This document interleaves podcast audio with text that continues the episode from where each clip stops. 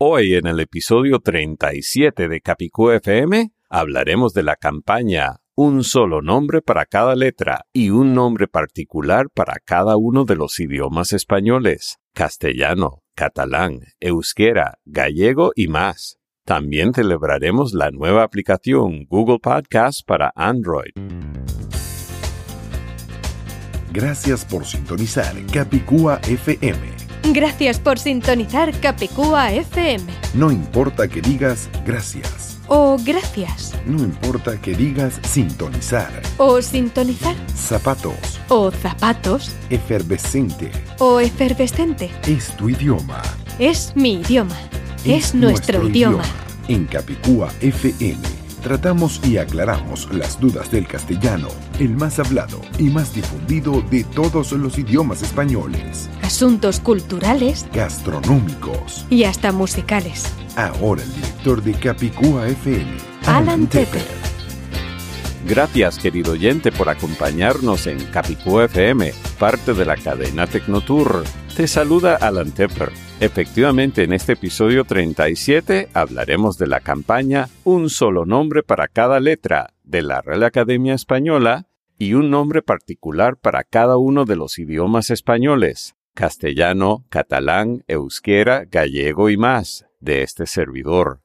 También celebraremos la nueva aplicación Google Podcast para Android que facilita a los novatos a suscribirse a programas como Capicu FM y otros como Beyond Podcasting, Tu Radio Global y Tu Salud Secreta. Este episodio de Capicu FM nos llega en parte por nuestros auspiciadores Audiovisual 451, donde colabora la periodista madrileña Irene Jiménez Miragaya, la misma que hizo el prólogo de mi libro multimediático El encubrimiento de la Real Academia.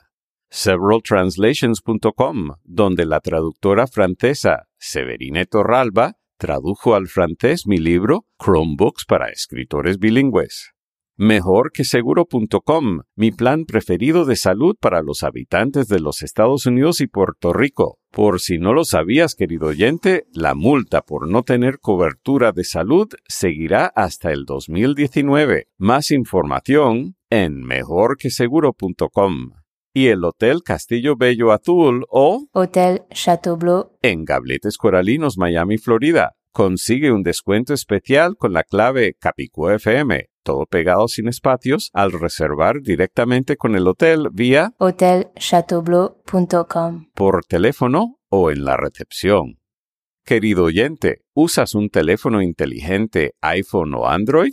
Desde hace tiempo el iPhone viene de fábrica con la aplicación Apple Podcasts. Si usas Android, ahora es más fácil que nunca suscribirte a cualquiera de mis radios, tanto Beyond Podcasting Capicú FM, tu radio global y tu salud secreta. Simplemente debes buscar el nombre del programa radial en la aplicación Google en tu Android o hacer clic en el enlace Google Podcasts en el respectivo sitio web de cada programa desde tu aparato Android.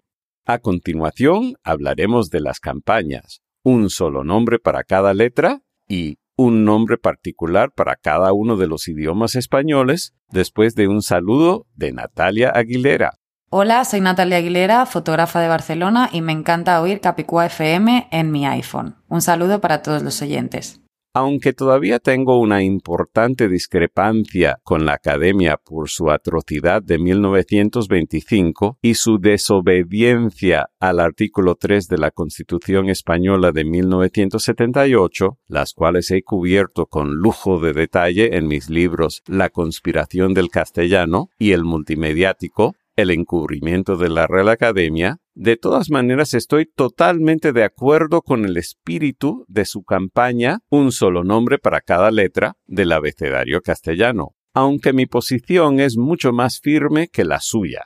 A continuación, escucharemos las palabras de la Academia en la voz de Mónica, intercalada con la mía. Algunas de las letras tienen varios nombres con tradición y vigencia en diferentes zonas del ámbito hispánico. La nueva edición de la ortografía, sin ánimo de interferir en la libertad de cada hablante o país de seguir utilizando el nombre al que esté habituado. Pretende promover hacia el futuro un proceso de convergencia en la manera de referirse en las letras del abecedario, razón por la que recomienda, para cada una de ellas, una denominación única común. A, B, C, D, F, G, H, I, J, K, L, M, N, Ñ, O, P, Q, R, S, T, U, V, W, X, Y, Z.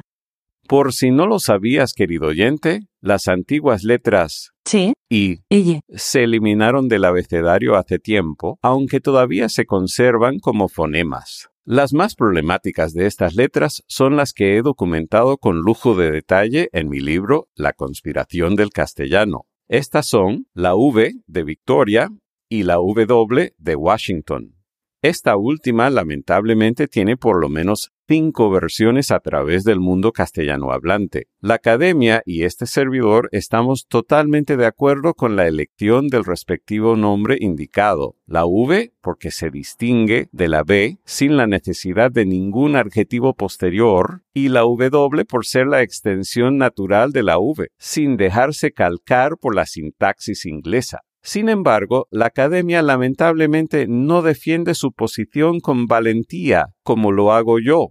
En la voz de Mónica, escucharemos la posición oficial de la Academia. La recomendación de utilizar un solo nombre para cada letra no implica, en modo alguno, que se consideren incorrectas las variantes denominativas con vigencia en el uso que presentan algunas de ellas. Caramba, la lista de letras del abecedario es lo más fundamental de un idioma. Si no podemos ponernos de acuerdo con el nombre de cada letra, difícilmente podremos hacerlo con otros asuntos. Aunque la academia y yo estamos totalmente de acuerdo en cuanto a los nombres de las letras y el espíritu de su campaña, yo soy muchísimo más enfático al respecto. En lugar de decir La recomendación de utilizar un solo nombre para cada letra no implica, en modo alguno, que se consideren incorrectas las variantes denominativas con vigencia en el uso que presentan algunas de ellas. Mi decreto al respecto es muy diferente. Desde los estudios de Capicú FM en Gabletes Coralinos, Miami, Florida, Estados Unidos, este servidor enamorado del castellano declara, primera directriz de la lengua castellana, estos son los únicos nombres recomendados y normalizados para el planeta Tierra y el universo de castellano hablantes. Los otros nombres quedan oficialmente fuera de norma e inaceptables, salvo en caso de una parodia o para documentar cómo se llamaban las letras antes de la unificación mundial del abecedario castellano. Desde luego, aceptamos los regionalismos con las palabras y los modismos, por ejemplo, aguacate o palta, jugo o zumo, papa o patata, piña o ananá.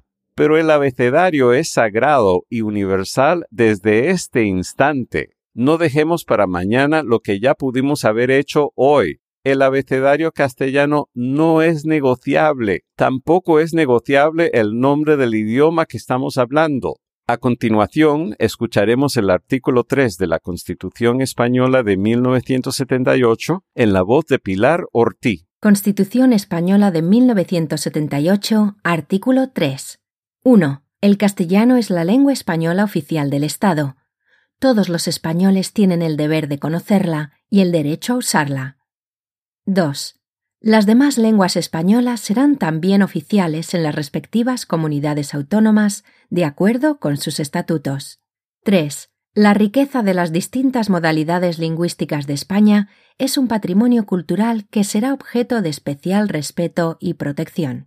Cuánto me emocionan estas palabras. Muchas gracias, Pilar. Llamar español al idioma castellano es tratar de encubrir la atrocidad de la Real Academia de 1925 y luego su continua desobediencia a la Constitución Española de 1978 desde hace 40 años. En España se hablan como idiomas propios el castellano, el catalán, el euskera, el gallego y más. Todos son idiomas españoles en plural. En China se hablan mandarín, cantonés y más. Todos son idiomas chinos en plural. Basta con la manipulación engañosa, Real Academia Española. Ya es hora de reconocer los pecados de vuestros directores del pasado y restablecer el nombre indicado para el diccionario castellano de la Real Academia, tal como lo hizo el destacado programador madrileño Javier Llorente en su primera aplicación para Android antes de la lamentable censura de la misma. La imagen de dicho maravilloso programa se encuentra preservada en mis libros y en la imagen de este episodio de Capicú FM.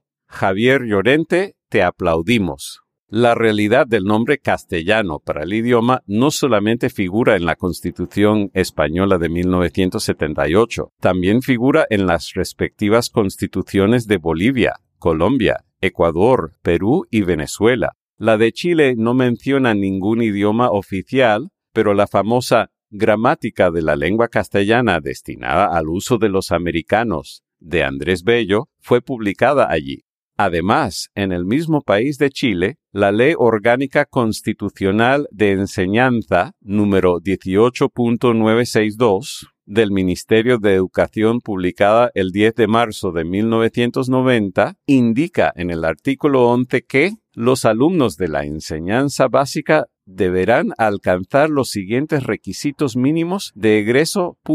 A saber leer y escribir, expresarse correctamente en el idioma castellano en forma oral y escrita, y ser capaz de apreciar otros modos de comunicación. La Constitución de México tampoco menciona ningún idioma oficial. Sin embargo, el expresidente Vicente Fox lo resume muy bien en su frase Con el castellano podemos atravesar 20 fronteras sin que perdamos comunicación. Gracias a Memo Sauceda, actor mexicano y ganador de varios premios, por presentar estas hermosas palabras de Vicente Fox, a quien he citado en cuatro de mis libros y espero tener pronto como invitado en Capicú FM. Viva el castellano, viva la diversidad lingüística española, un nombre particular para cada uno de los idiomas españoles y un solo nombre para cada letra del abecedario castellano.